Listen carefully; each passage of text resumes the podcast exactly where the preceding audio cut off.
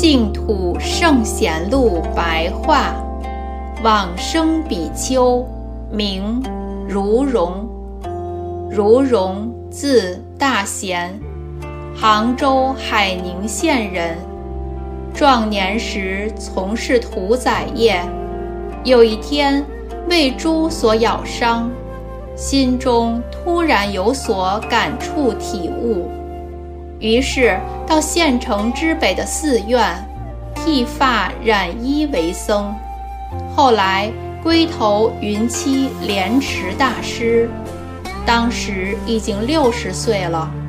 白天随着大众操持作务，夜里则持诵佛名，精进勤劳而不懈怠。